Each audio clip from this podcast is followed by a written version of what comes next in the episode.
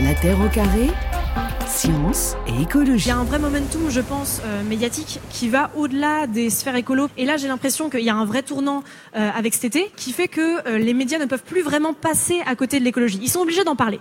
Et il y, a, il y a toute une large partie qui en parle mal, très mal, qui en profite même parfois pour être contre-productif et taper sur les, écolos et l'écologie. Mais au moins, ils ont vraiment cet enjeu et cette obligation d'en parler. Arriver à passer au-dessus, ça va être un défi énorme pour les journalistes. Léa Falco, membre du collectif pour un réveil écologique, ben, c'était la semaine dernière, 14 euh, septembre dernier, à la recyclerie à Paris, pour le lancement de cette charte pour un journalisme à la hauteur de l'urgence écologique. C'est donc le sujet de notre discussion avec Anne-Sophie Novelle, Paloma Moritz et Hervé Kempf. Anne-Sophie Novelle, racontez-nous d'abord comment est née l'idée de ce texte, vous qui avez planché sur l'idée euh, dès le départ, à partir du mois de mars dernier, et pourquoi vous avez opté pour euh, l'idée d'une charte?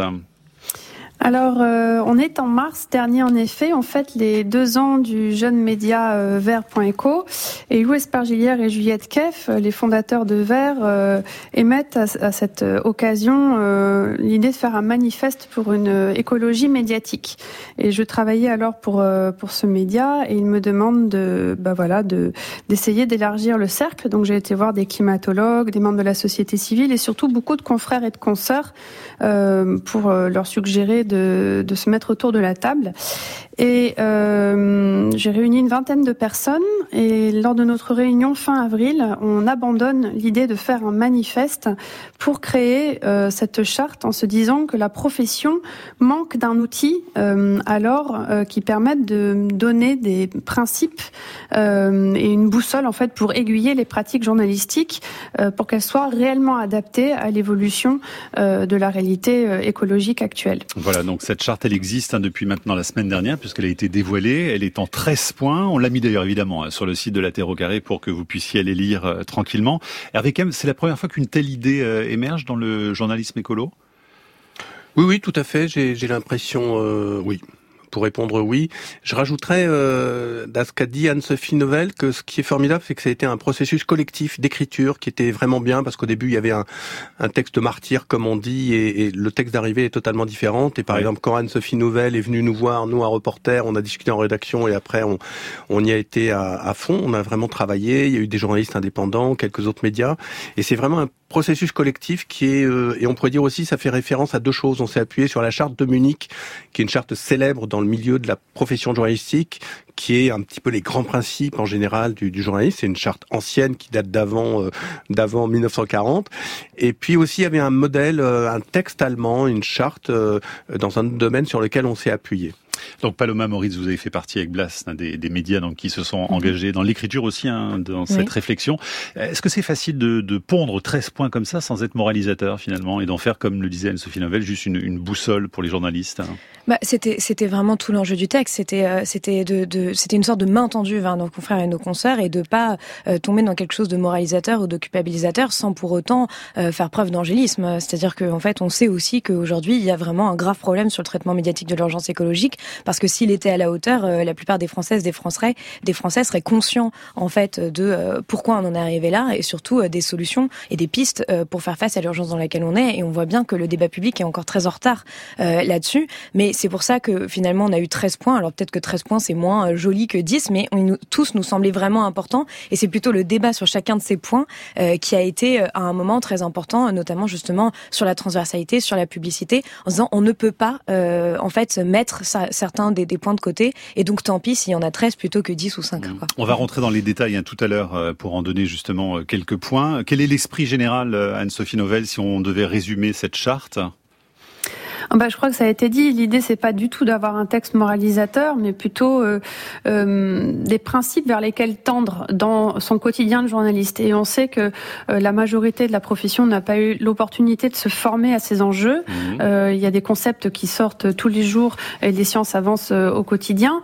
Euh, et donc, ça nécessite d'avoir du temps pour se renseigner, pour lire, pour regarder les études scientifiques. Donc, le texte indique juste, bah, tant que possible, formez-vous, progresser, ayez ça en tête. Et surtout, j'insiste vraiment sur un point, on ne s'adresse pas qu'aux journalistes spécialisés dans ces questions. Mm. L'idée, c'est que toute la hein. profession, voilà, que toute la profession puisse réellement avoir ces enjeux en tête, parce que quand on comprend aujourd'hui l'état des connaissances scientifiques et la réalité du monde tel qu'il fonctionne et là où on va, on a une fenêtre de tir qui est très réduite. Je pense que vous le rappelez assez assez souvent.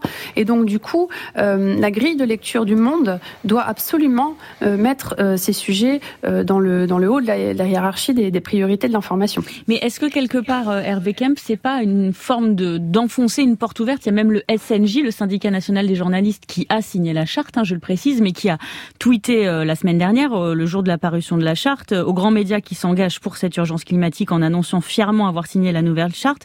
N'oubliez pas non plus celle-là au quotidien, c'est-à-dire la charte d'éthique professionnelle des journalistes. En gros, euh, ce sont des bases, évidemment, euh, fonctionner avec des faits, avec la science, etc. C'est des choses qui sont évidentes quand on est journaliste. Donc pourquoi réaffirmer ça euh, pour l'écologie? Ce qu'il faut réaffirmer, vous avez raison, mais il y a à la fois le savoir-faire et la technique journalistique qui sont valables dans tous les domaines, qu'on fasse du sport, des faits divers ou de la politique. Il y a quand même quelque chose qui nous a frappé beaucoup des citoyens et beaucoup de journalistes. C'est par exemple, vous vous rappelez, au moment du GIEC à l'été 2021, les journaux télévisés avaient centrer leur information pendant 10 minutes sur le transfert de, Monsieur Messi, mm. euh, dans je ne sais plus quel club. Bah voilà, le jour même où paraissait euh, le hein. rapport du GIEC. Et, et le sujet a été cinq fois plus traité que le rapport du GIEC. Voilà. Hein. Et donc ce qu'il faut bien expliquer aussi, c'est que le savoir-faire journalistique, enfin le, le métier journalistique, c'est aussi une question de hiérarchie de l'information. Et c'est ça en fait qu'on essaye aussi de souligner. Et par exemple, Anne-Sophie Novelle le disait très bien, c'est pas seulement pour les journalistes qui sont spécialisés entre bah, guillemets dans l'écologie, mais c'est pour les généralistes. À la limite, c'est pour les rédacteurs en chef, les mm. présentateurs de journaux. Essayez de comprendre dans votre hiérarchie d'information qu'il y a d'autres hiérarchies qui sont possibles et que la question écologique est absolument essentielle. La comète mesure entre 6 et 9 km de large, alors elle... C'est gros Elle endommagera euh, toute notre planète, pas qu'une seule maison. La planète entière alors. Et quand ça arrivera, est-ce qu'elle pourrait percuter une maison en particulier qui est sur la côte du New Jersey, celle de mon ex-femme oh. Et ça m'arrangerait. Ça peut se faire, vous, vous et vous vous entendez à merveille, ça suffit, oui. je trouve que c'est quand même... Excusez-moi, vous trouvez qu'on n'a pas été assez clair? On est en train d'essayer de vous dire que notre planète est sur le point d'être détruite. D'accord. Euh, eh bien, en fait, c'est notre manière de faire ici. Vous savez, on dédramatise les mauvaises nouvelles. C'est vrai, ça aide à faire passer la pilule, je trouve. Voilà, malheureusement, on est obligé de couper, mais il faut regarder évidemment le film en entier, Don't Look Up. Euh, et pour parler de cette charte pour un journalisme à la hauteur de l'urgence écologique, Anne-Sophie Novelle, euh, depuis Bordeaux, Paloma Moritz et Hervé Kempf en studio. Paloma Moritz, qu'est-ce qui cloche dans le traitement médiatique du climat et de la biodiversité aujourd'hui dans les médias? Beaucoup de choses, malheureusement. Vous avez choisi un extrait de Don't Look Up. On a quand même beaucoup parlé ces derniers mois des, des séquences Don't Look Up dans les médias. On en a eu euh, beaucoup euh, en France. Et ça montre en fait à quel point, à chaque fois qu'il y a des personnes qui sont invitées en plateau pour expliquer l'urgence dans laquelle nous sommes, eh bien, il y a cette tendance à soit tourner ça en dérision, soit minimiser, euh, soit ne pas remettre en contexte, soit ne pas rappeler les faits. Et, et si on doit résumer, en fait, en quelque sorte, aujourd'hui, on a à la fois un problème quantitatif et un problème qualitatif. Donc, les médias ne parlent pas assez des questions climatiques et encore moins des questions de biodiversité d'ailleurs.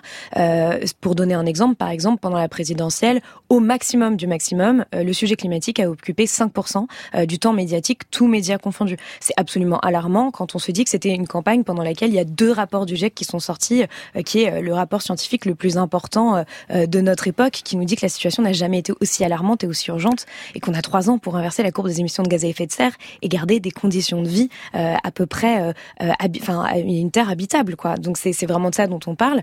et après sur la question qualitative, c'est c'est malheureusement en fait aujourd'hui choisi d'inviter aussi pour en parler. Il y a aussi ces questions-là, il y a aussi qui, qui est invité, et malheureusement aujourd'hui, en fait, on a beaucoup euh, de personnes qui sont pas du tout expertes du sujet, qui sont invitées parce qu'elles sont considérées comme des bonnes clientes ou des bons clients. Euh, c'est souvent le cas, euh, bah, là, je parle des chaînes d'information continue hein, et de la télévision, et on a aussi encore des climato-sceptiques ou des climato-rassuristes ou relativistes qui sont invités sur les plateaux télé, donc des personnes qui minimisent l'urgence ou qui disent que l'humain s'est toujours adapté ou qu'on va sortir, qu'on va s'en sortir seulement en utilisant de la technologie avec de l'innovation technologique à elle seule ou des choses comme ça. Et donc en fait, ça permet pas de bien poser le débat sur ces questions. Et donc ça ne permet pas aux personnes qui écoutent ces médias-là et qui en fait bah, sont majoritaires de comprendre vraiment le problème et les solutions. Anne-Sophie Novelle, vous qui enseignez le, le journalisme, il y a eu un exemple assez intéressant au début de l'été. Hein, vraiment, c'était même fin juin sur l'illustration de, la, canicule avec le choix par un média d'ailleurs comme Libération mmh. d'illustrer une interview de, de climatologue par l'image d'un homme étendu sur une pelouse en train de bronzer. Ça, c'est mm. typiquement le genre de choses qu'on ne doit plus voir aujourd'hui? Bah, C'est-à-dire que ça questionne nos représentations. Et euh, quand un article euh, voilà, parle d'un sujet aussi sérieux, euh, et ça peut être un bon article, et qu'il est illustré avec une image qui n'a rien à voir, ça pose question, parce que souvent on s'arrête au titre et à la photo sans aller plus loin. Et on l'a vu, les périodes de canicule désormais sont amenées à se reproduire tous les étés. Il y a des gens qui souffrent parce que vivant dans des logements mal isolés, il y a des professions voilà, dont ça rend plus difficile l'exercice. Et euh, on ne peut pas continuer à juste montrer des Français en train de se baigner et manger des glaces euh, dans ces circonstances-là.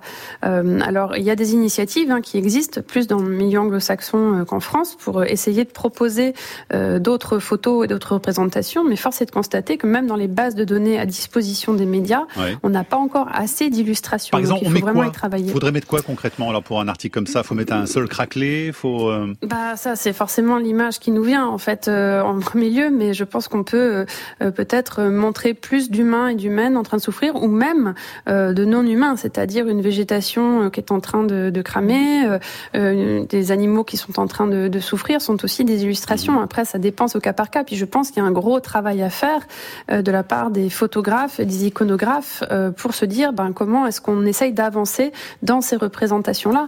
et je sais par mes réseaux que certains sont en train d'y travailler et ils nous ont contactés aussi via la charte pour dire qu'ils voulaient s'atteler à cette à cette question. Donc c'est plutôt plutôt bien.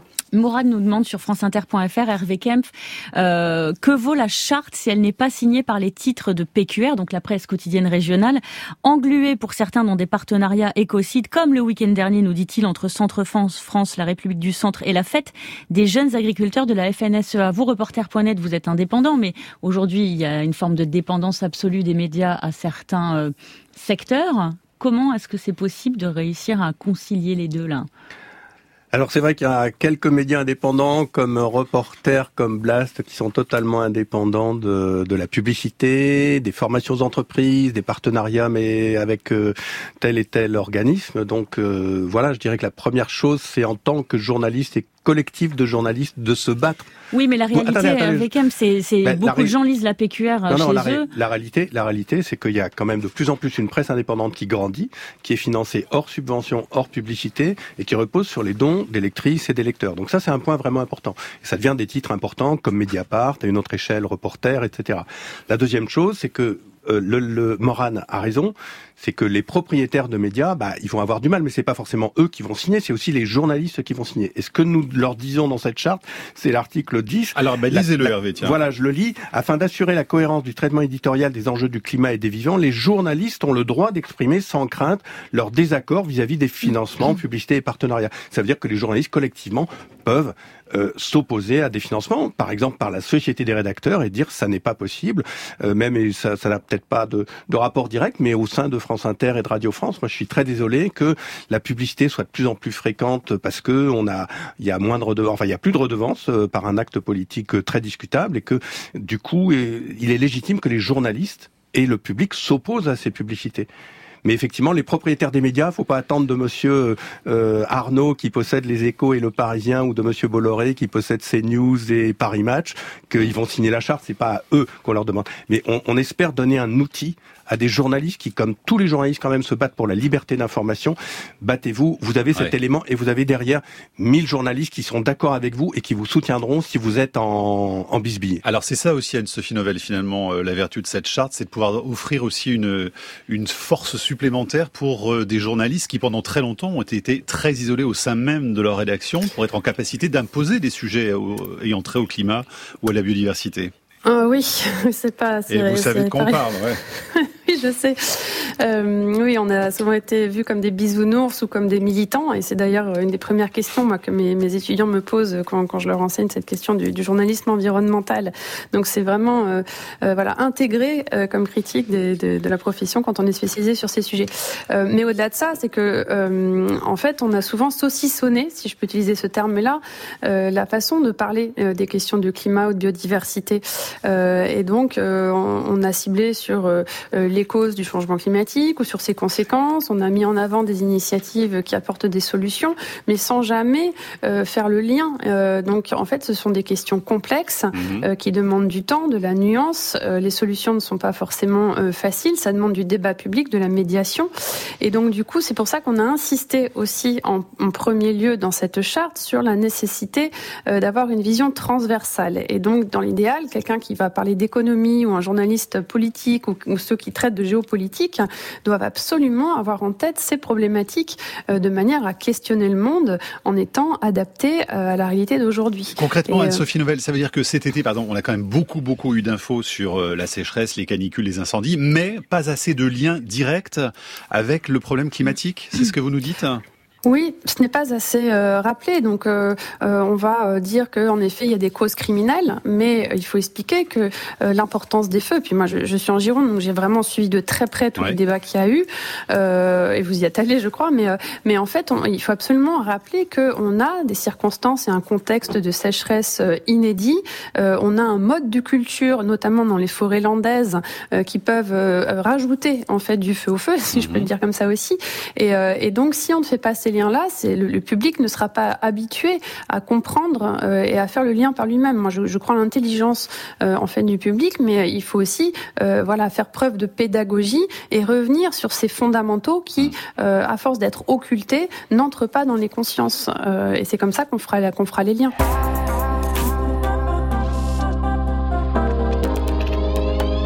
Sophie Novel, je vais y arriver. Paloma Moritz et Hervé Kempf avec nous pour parler de cette charte pour un journalisme à la hauteur de l'urgence écologique. Paloma Moritz, vous voulez nous lire le, septième point, s'il vous plaît? Vous l'aviez choisi pour nous. Oui, tout à fait, tout de suite. Euh, alors, euh, le septième point, c'est révéler les stratégies produites pour semer le doute dans l'esprit du public. Certains intérêts économiques et politiques œuvrent activement à la construction de propos qui trompent la compréhension des sujets et retardent l'action nécessaire pour affronter les bouleversements en cours.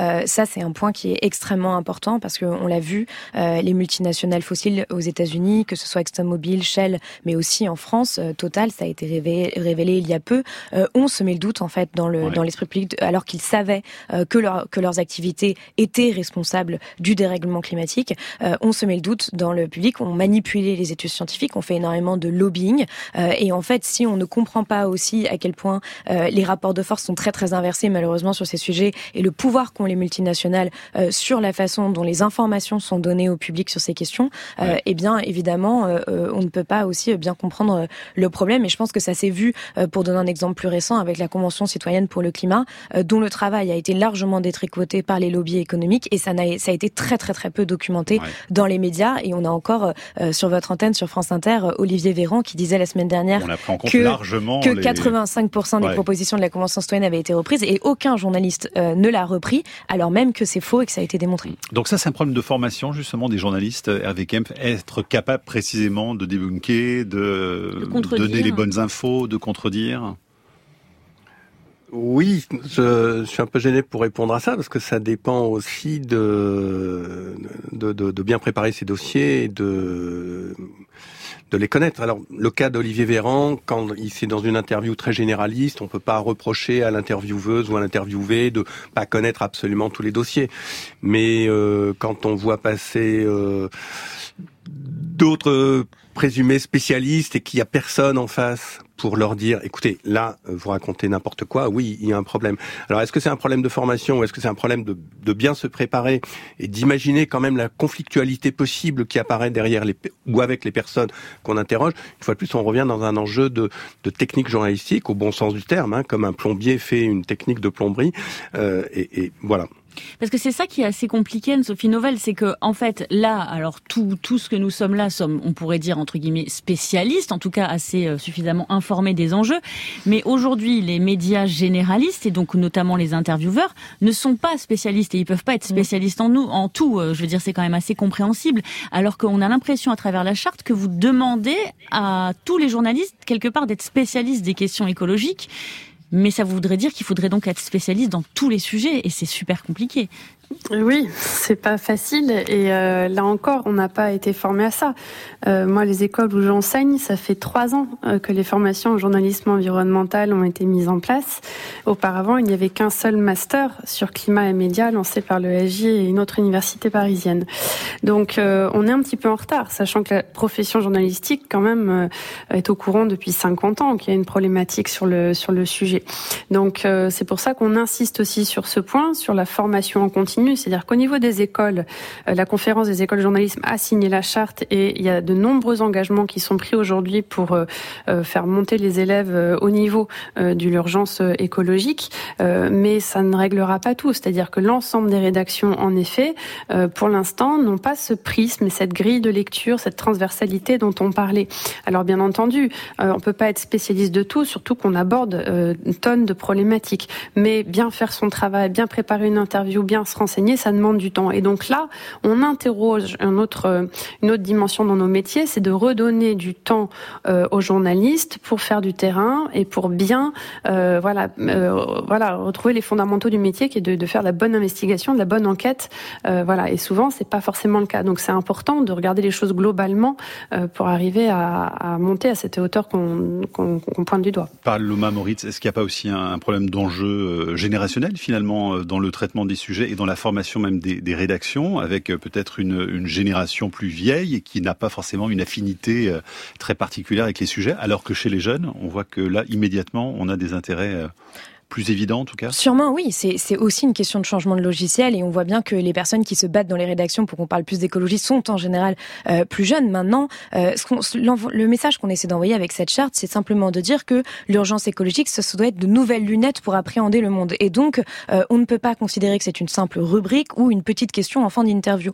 Et que donc, par exemple, les intervieweurs et intervieweuses politiques doivent avoir ça en tête et doivent avoir à minima les ordres de grandeur quand on parle, par exemple, d'émissions de gaz à effet de serre liés à la consommation de viande ou autre, pour pouvoir à certains moments aussi euh, bah, challenger un peu plus les hommes et femmes politiques qui viennent sur leurs antennes et qui parfois, je suis désolée de le dire, disent absolument n'importe quoi, que ce soit en termes d'ordre de grandeur ou autre. Et ça, c'est plus possible. Parce que si on n'a personne pour les contredire dans ces moments-là, ou pour dézoomer et redonner euh, justement un peu des informations et une remise en contexte, eh bien les gens se disent, bah oui, euh, il a tout à fait raison.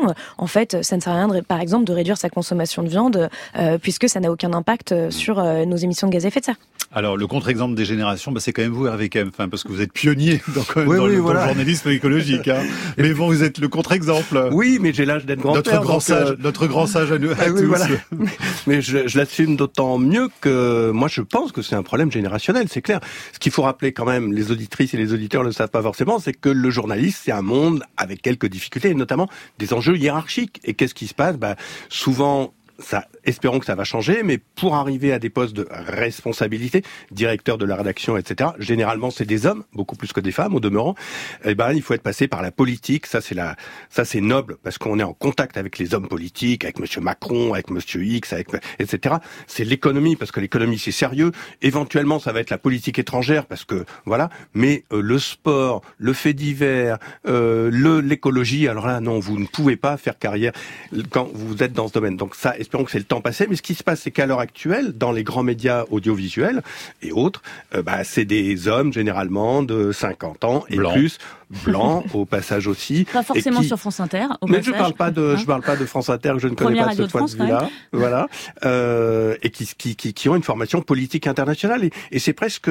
dans même leur leur, leur, leur progression intellectuelle et professionnelle, fatalement, ils survalorisent les sujets politiques, économiques, éventuellement internationaux, et ils vont sous-valoriser les sujets écologiques et de société. Donc là, le fait qu'effectivement on sent beaucoup, et c'est pour ça que cette charte a, a, a, de l'intérêt, c'est de l'énergie derrière, il y a effectivement une génération qui dit, mais attendez, nous on veut un journaliste qui soit libre des, des, des, capitalistes, enfin des propriétaires de médias qui veulent nous faire dire des choses qu'on ne veut pas. Et par ailleurs, il se passe quelque chose d'essentiel dans le monde dans lequel nous vivons, c'est la catastrophe écologique, et il faut que nous en parlions. Et de sens-là, voilà.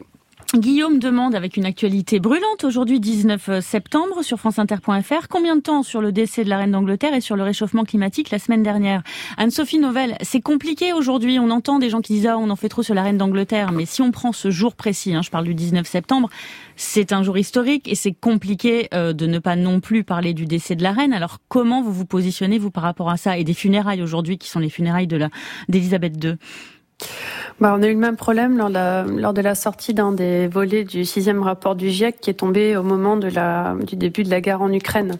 Euh, et donc euh, voilà, le, le, rapport du GIEC était une fois de mm. plus très alarmiste. On avait le début de cette guerre en Europe et, euh, et, je sais qu'on a eu le même type de débat et que ça revient à chaque fois, à chaque sortie de rapport. Donc je pense qu'en effet, il y a un mimétisme dans notre profession qui fait qu'on va parler de ce sujet et les gens n'en peuvent plus. Là, ça fait dix jours, etc. Et en effet, c'est un événement historique qu'on ne peut pas ignorer.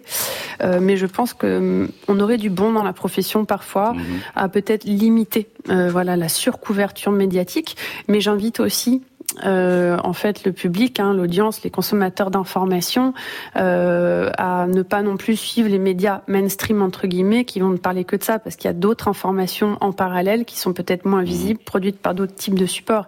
Et ça, il y en a, il y en a beaucoup qui, qui commencent à le faire. C'est important aussi dans son régime informationnel de varier les sources et de voir qu'il n'y a pas que ça dans l'actualité. Hervé Kempf, une petite précision par rapport à la publicité sur France Inter. Vous disiez tout à l'heure que vous aviez l'impression qu'il y en avait de plus en plus. Faut être totalement exact sur les faits, c'est-à-dire qu'il n'y a pas plus de pubs sur France Inter, parce qu'on est limité à 16 minutes par jour et on est même plafonné financièrement à 45 millions d'euros par an. Donc il n'y a pas plus de pubs. Hein. Bon, bah, bonne nouvelle. Hein. Voilà, vous avez l'impression qu'il y en a beaucoup, mais... Euh, et ils sont en train quand même de travailler pour essayer de, en tout cas... De changer les, annonceurs voilà, les, les, rendre plus vertueux, faire plus de place aussi aux plus vertueux. Alors bravo, on continue à écouter.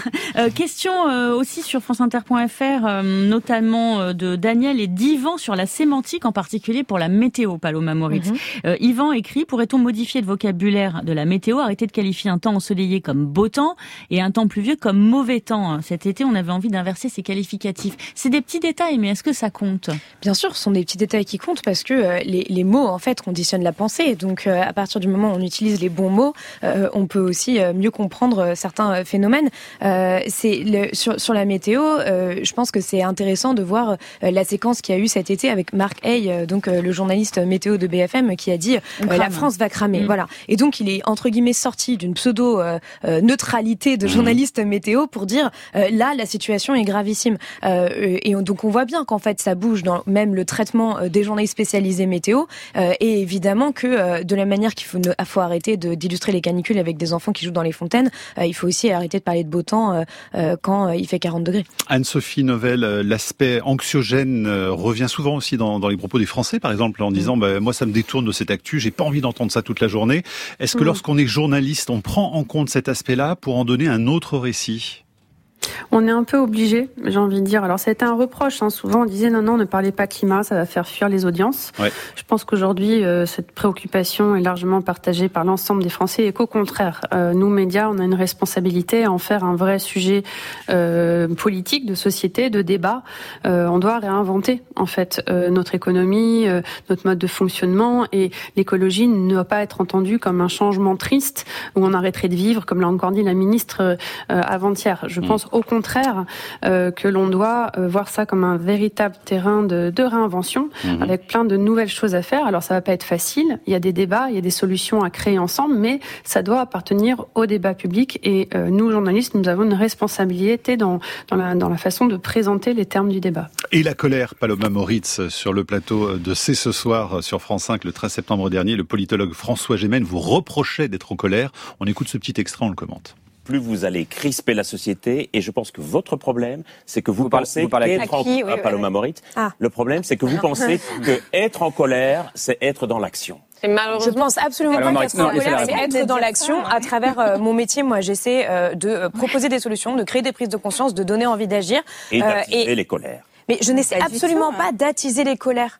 Absolument pas. C'est juste qu'en fait, parfois, oui, ça me rend un petit peu en colère de voir ce décalage entre le débat public, le, débat qu'on peut avoir dans les médias et l'urgence de la situation. Voilà. Et ça, je suis désolée, oui, ça me met en colère. Voilà, passe d'armes très commentée sur les réseaux sociaux. Vous l'aviez invectivé aussi sur le fait qu'il prenne l'avion, hein, c'est ça? Donc il y a eu un, autre échange, donc il avait aussi. C'était pas euh, vraiment de l'invective. Euh, tout, tout ça partait du fait que euh, François Gémen, il y a eu une sorte d'affaire puisqu'il a pris l'avion pour faire un Paris-Nice et il a fait un tweet dessus. Et en fait, c'est un tweet qui a été beaucoup commenté parce que les mmh. gens ne comprenaient pas. Et moi, au tout début de l'émission, je lui ai simplement dit peut-être que vous n'auriez pas dû tweeter dessus parce que vous êtes scientifique, vous êtes spécialiste des, des questions géopolitiques liées au climat et notamment des déplacés climatiques. Et bah, en fait, c'est pas forcément sans cacher, mais autant déjà, bon, à la limite, autant ne pas le faire, hein, parce que c'est vrai qu'un Paris-Nice, c'est faisable en train, mais autant ne pas enfin, de faire de publicité dessus, alors même qu'on a un devoir d'exemplarité et que là, vraiment, c'est pas forcément nécessaire. Enfin, je veux dire, euh, je sais pas, si je mange de la viande une fois par, euh, par, euh, par an, je vais pas forcément faire une photo sur les réseaux sociaux. c'est pas une question de s'en cacher, c'est une question simplement d'essayer un peu de, voilà, de changer les imaginaires là-dessus. Et en fait, c'est plus que au, fil, au fil de l'émission, François Gémen m'a dit, vous attisez les colères, et j'ai essayé de lui répondre en, en, lui expliquant que, que, que c'était c'était absolument pas ce que je faisais, et que c'est pas c'est pas c'est pas mon métier. Moi, en tant que journaliste, justement, j'essaie de donner des réponses aux colères en essayant de montrer les mhm. pistes possibles pour s'adapter et de dire en fait, on peut tout à fait imaginer l'avenir autrement comme euh, que comme un scénario catastrophe. Euh, mais maintenant, il va falloir commencer à écouter euh, les experts et les expertes de ces questions. Est-ce que tout ça, au fond, je suis désolée de le dire parce que j'en fais partie, mais je le pose quand même la question à Hervé Kemp. Est-ce que c'est pas une forme d'entre-soi dans les polémiques qui sont sur les réseaux sociaux, donc qui sont quand même assez contenus. Hein, rappelons que tout le monde n'a pas des réseaux sociaux en France. Et est-ce que même cette charte finit par mille journalistes, je l'entends, mais est-ce qu'il n'y a pas une forme d'entre-soi qui va avoir du mal à, pousser les murs et à attirer euh, d'autres personnes? Non, non, mais je voulais, je voulais revenir sur deux points importants parce que ça, ça a non, à voir. vous me dites juste non. Vous, vous répondez juste comme ça, question. Non, pas d'entre-soi. Je pense pas que ce soit un entre-soi parce que ce dont on parle en fait est très important. Le, ce qu'évoquait Anne-Sophie Novelle, c'est en fait l'idée des solutions. Et donc ça veut dire que et c'est dans le l'article l'article 8 de la charte qui dit il faut informer sur les réponses à la crise. Donc d'une mmh. part ne pas être seulement dans la gravité, mmh. le GIEC, la biodiversité, l'extinction, la pollution des océans, etc. Faut donner des mais horizons dire aux gens hein. on a des horizons, il y a des gens qui le font. Il faut voilà premier point. Deuxième point, je viens sur la colère. Il faut pas se dire c'est la colère, c'est une information. C'est-à-dire il faut traiter en journaliste. Il y a une, notamment une jeune génération, mais pas que des jeunes, qui sont en colère maintenant que devant la dévastation du monde, on continue à faire des autoroutes, on continue à, à, à bâtir des entrepôts logistiques partout, à envoyer des, à mettre du 5G, etc. Et donc il y a des gens qui expriment la colère. Et il faut le traiter là en journaliste en disant nous ne sommes pas en colère, nous essayons de raconter ce qui se passe. Et il y a notamment tout l'enjeu des luttes écologiques qui est extrêmement important, qui fait partie de l'information. Et c'est normal, si une partie de la société réagit par la colère, notre devoir est de le raconter. Anne-Sophie Novelle, justement, à ce sujet, euh, où est la frontière entre le militantisme et le journalisme écologique? Parce que certains se posent aussi la question, vous qui enseignez le journalisme aujourd'hui, sur cette thématique donc euh, environnementale euh, très prisée aussi des jeunes générations, est-ce qu'il y a vraiment un pas à ne pas franchir là? Bah, en fait. Euh... Ou est-ce qu'on est forcément militant quand on est journaliste écolo aujourd'hui C'est une question, donc comme je disais, qui est l'une des premières que me posent les étudiants en général au début du cours. Je la pose à tous les confrères et consoeurs que je fais intervenir dans mon cours. Et une fois, Marie-Monique Robin, euh, donc euh, journaliste bien connue, réalisatrice sur ces sujets, m'a dit mais en fait, quand on prend l'origine du terme militant, ça veut dire être au service de l'intérêt général. Si mon militantisme, euh, c'est être au service de l'intérêt général, oui, je suis une militante. Mais au-delà de ça je pense mm. qu'aujourd'hui, euh, quand on se fait le relais de ce que disent les sciences, euh, on ne peut qu'être engagé. Ça veut dire, euh, voilà, prendre parti pour ça en disant ce sont mes valeurs, mais aussi engager la conversation autour de ces sujets. Merci beaucoup à tous les trois. On aurait pu faire encore plus long. Il y avait beaucoup de, de messages, malheureusement, qu'on n'a pas pu passer dans cette émission. En tout cas, j'invite nos auditeurs et auditrices à lire cette charte pour un journalisme à la hauteur de l'urgence écologique. Il est en lien sur la page de la Terre au carré. Reporter, on se retrouve bientôt pour une émission sur les déchets. Blast pour vous Paloma Moritz et puis Anne-Sophie Novelle. À très bientôt également. Merci. La Terre au carré est un podcast France Inter.